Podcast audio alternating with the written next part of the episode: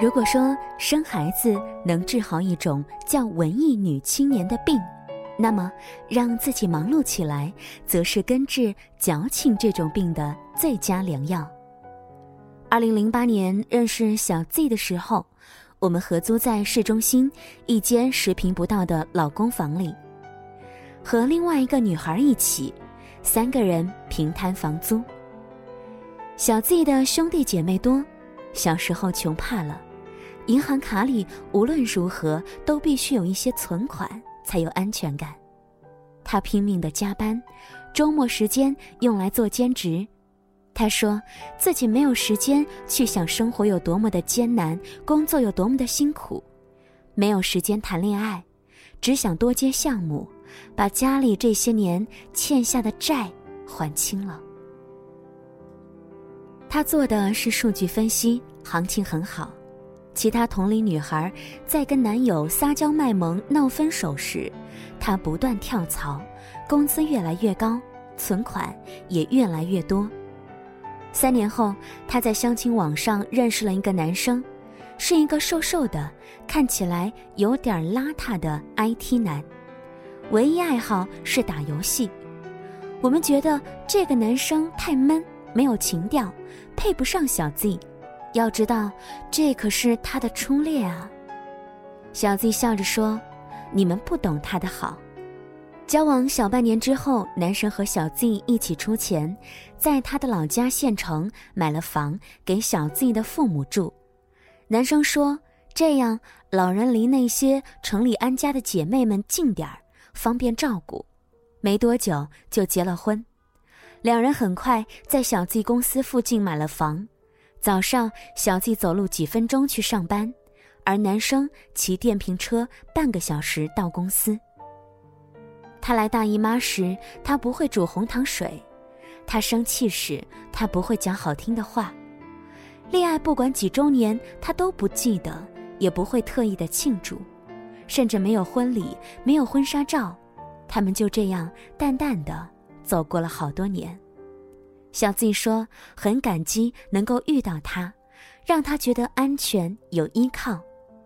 他不会讲情话，但是他跟我一起吃过苦，享过福，朝夕相伴，不离不弃，这就够了。”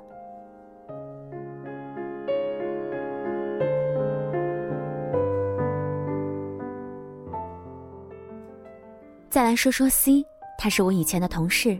二零零七年外经贸大学毕业之后，应聘到学校附近一家民营药企上班，一直到现在，中间没有换过公司。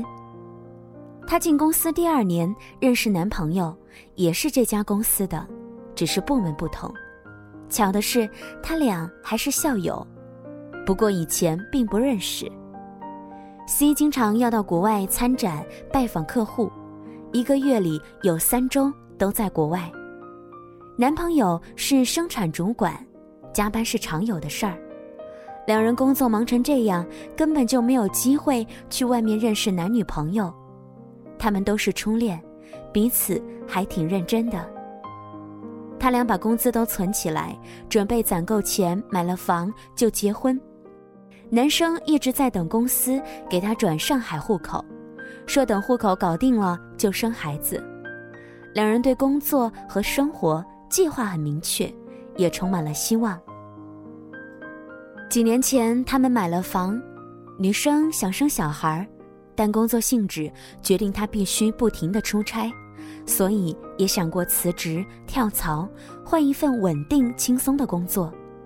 但她老公的户口一直被公司吊着办不起来，公司业绩不是很好，政策越来越抠。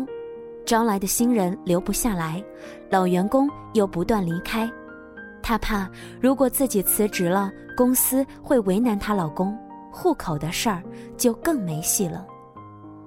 C 和她的老公真的是比较传统的人，公司和家都在学校附近，从上学到工作到成家，生活就在这小小的一片区域之中。或许很多人会笑话他们。这样的话太没有闯劲了，日子没有多大意思。但这样平淡的恋爱、工作和生活，他们挺知足的。大概，这才是最真实的人生吧。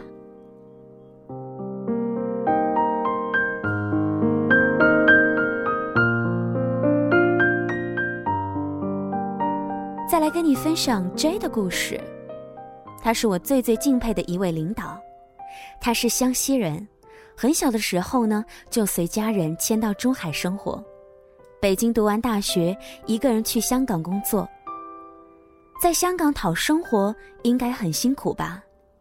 摸爬滚打一年多，他在职场独当一面，知道了如何争取自己最大的利益。他是外贸公司的客户经理，常常需要出国，时间安排的满满当当的。不出差的晚上，他去学校充电；周末时，他去参加各种社团活动，扩充人脉。相过几次亲之后结了婚，老公也是个港漂，干的同样是满世界跑的活儿。两个人团聚的时间有限，有一次她要出差，但是老公刚好回港，他们是在机场短暂的相聚又分开的。在香港买不起房，只能够在珠海安家，孩子生出来后留在珠海给他的父母带。夫妻俩约定每周回去一次看孩子爸妈，周日晚上再返回香港。他的朋友圈里留下他在世界各地的痕迹：今天出差上海，明天在北京，后天去了伦敦，要不了几天又出现在新加坡。照片里的他笑靥如花，背后的艰辛我们看不到。公司里有人说不想干了，第二天交了辞职报告。他看着辞职报告叹气，真羡慕你们有裸辞的勇气。其实，在现实生活里，哪里有那么多的绿茶婊和富家大小姐呢？大多数的人再普通不过，需要拼命的工作、卖力的生活，才能过上踏实的小日子。现实的爱情里，哪里有那么多的狗血剧啊？整天逗前任防小三，隔三差五还要死活闹分手，那些都只是导演给上班族编出来的解乏的肥皂剧。有些人容易矫情，没有公主命，偏偏得了一身公主病。恋人偶尔忘记他的生日，就上纲上线几天，没个好脸色。生活中遇上点难事儿就怨天尤人，觉得自己受了天大的委屈，怎么这么命苦？也许你那点事儿根本不算什么。当你为了工作、为了梦想，几天几夜不合眼时，恐怕连自己都忘记生日是几月几号了吧？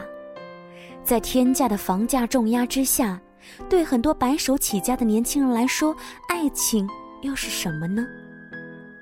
爱情就是两个人辛苦攒钱，一起凑首付，一起还房贷，一起养孩子，共同对抗生活的艰辛。在另一个人的陪伴下，从一无所有到慢慢拥有，从对一座城市的迷茫到爱上这座城市的苦和甜，成为平淡生活里不平凡的自己。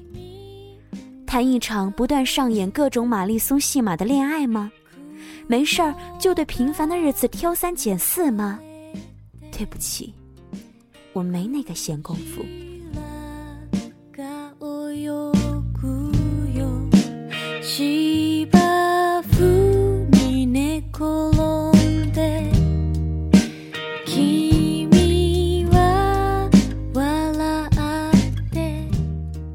今晚在节目当中给你分享的故事，来自于微信公众号“小小小蛮腰”，一枚小而暖的公众号。喜欢的话，大家可以来进行关注。听节目的过程当中，如果说想要获取背景音乐歌单，或者说参与到小妖的团队活动当中，都可以参与到我们的微信公众号，直接的搜索“时光听得见”或者拼音输入“时光听得见”加数字一。节目之外，随时随地和小妖进行留言和互动吧。今晚节目就到这里，